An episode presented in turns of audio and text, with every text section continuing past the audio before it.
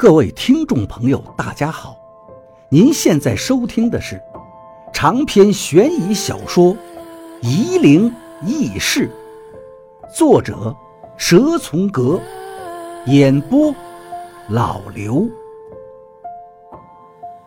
第七十一章，赵一二不理会刘院长，走到邱阿姨的身边，嘴里念念有词。手伸到邱阿姨的脖子后面，手一抬，就捏了个不满月的死胎出来。他扯了个枕套，把死胎包住，往我和王八这边一递。我的手里正捧着石杵，腾不出手来。王八无奈，哆嗦着把死胎接住。他手臂平抬起，恨不得离自己越远越好。邱阿姨身体不再挣扎扭动了。可是，如同被抽掉了脊梁骨一样，瘫软在椅子上，嘴里还在轻声地哼着：“啦啦啦啦，野百合也有春天。”赵一二把邱阿姨的身体扶正，一字一顿地说道：“你听好了，八三零三二三九。”刘院长摸不着头脑，什么意思啊？一灵通号码吗？邱阿姨听到这串数字，精神清醒了一点。她用手去抓死去的秋生的肩膀，疯狂地摇晃着：“你个死鬼，连密码都想着那个小狐狸精啊！”邱阿姨看样子不会再好转。他这一辈子都要在疯人院里过了。刘院长看见了秋生被开膛的样子，严肃地对赵一二说道：“这是怎么回事？你要给我个说法。你当年的外科还没忘干净吧？就交给你了。”赵一二抬手向我和王八招了招手：“小伙子，我们走吧。”刘院长拿赵一二，估计是一点办法都没有。这么多年了，你怎么老是让我给你擦屁股？我和王八各自捧着恶心恐怖的东西，跟着赵一二走出了病房。我们出了医院，过了马路，到了江边。夷陵长江大桥正在准备修建，江边一片狼藉。今年的水不大。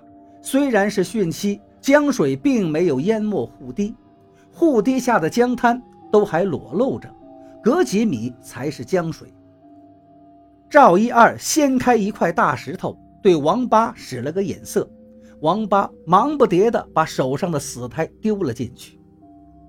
就这么点胆子，赵一二轻蔑地说道：“还想镇邪抓鬼？”王八尴尬得很，他看了看赵一二。脸上挂着讨好的表情，一副欠揍的模样。当年他在学校里迷周慧敏的时候，看周慧敏的照片也是这种眼神。你去买瓶酒来，赵一二吩咐道。王八如同得了圣旨一样，屁颠儿屁颠儿的跑了。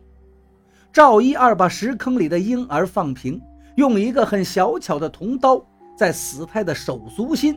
各划开了一个口子，对我说道：“你要是害怕，就别看。”我一点都没有迟疑，马上就把身体背过去。你倒是一点都不客气啊！赵一二在我身后笑着说：“一艘趸在江边的轮船拉响了汽笛，它离我们只有一百多米远，所以汽笛的声音很大。我的身后也响起了声音。”是婴儿声嘶力竭的哭喊声，但更加尖锐。那哭声让我全身发麻，我不敢回头看赵一二在干什么。大约有一颗烟的时间，婴儿的哭声渐渐消失了。我仍旧背对着赵一二，不敢回头。王八又屁颠屁颠的拿了瓶酒，稻花香珍品二号过来了。妈！什么人呢？请我吃饭从来都是五块钱一瓶的枝江大曲。王八走过来对赵一二说道：“赵先生，弄完了，完了。”嗯，我一听赵一二这么说，心里踏实了，这才转过身来。您不是拿酒来做法事啊？王八在抠自己的脑袋。我跟你说过拿酒做法事吗？赵一二说道。我今天把这个事情有个交代，所以呢就想喝点酒。我扑哧笑出来，王八很尴尬，讪笑着说：“啊，那是那是。”赵一二毫不客气，拿过酒盒子，打开了铁皮包装，把酒瓶抽出来，打开就喝。我看着他，心想：王八还真他妈的舍得，对老子怎么就那么吝啬？赵一二喝了一大口，放下酒瓶，对我说道：“你也喜欢喝酒？”我何止喜欢呢？我答道：“简直是是。”我一时没有想出来更合适的词儿。赵一二听了很开心，就把酒瓶子递给我。那好，已经很久没得活人陪我喝酒。这个话说的我心里一咯噔，但还是灌下一大口酒。妈的，这珍品二号就是好喝。赵一二问王八：“你也来点王八连忙推辞：“我我不行，我只喝啤酒的。啤酒也算酒。”我和赵一二几乎同时大笑。赵一二很开心，拍了拍我的肩膀。王八看见了，嫉妒的脸都发白了。赵一二又喝了一口酒，道。来，今天我们好好喝一回。可惜少了点一瓶酒两个人哪里够？他这个话我很喜欢，真的，即便是以前的事情都不算数，就看在赵一二对酒的态度，我就觉得这个人好相处，性格相投。你怎么只买一瓶啊？赵一二责备王八，毫不客气。好像王八天生就该给他买酒似的。王八低声道：“那我现在再去买一瓶。”赵一二未置可否。我连忙搭话：“光喝个寡酒有什么意思？我们到馆子里去，边吃边喝吧，那多舒服！难得宰王八一顿，这个机会不能错过。这怎么好意思呀？你们是小辈儿，我哪能占你们的便宜？”赵一二的口气像是在推辞，但是眼睛却盯着王八。王八被看得有点不好意思了。我们三个人找了个小酒馆就进去了。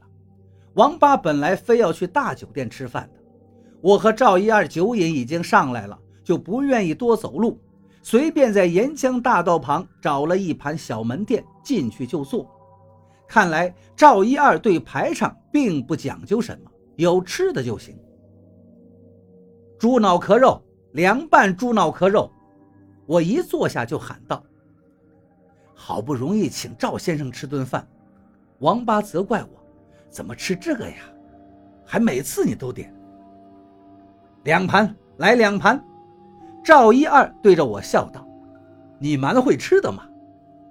猪脑壳肉啊，是世界上最好吃的东西。”我对着王八摇头晃脑道：“你哪里懂得？”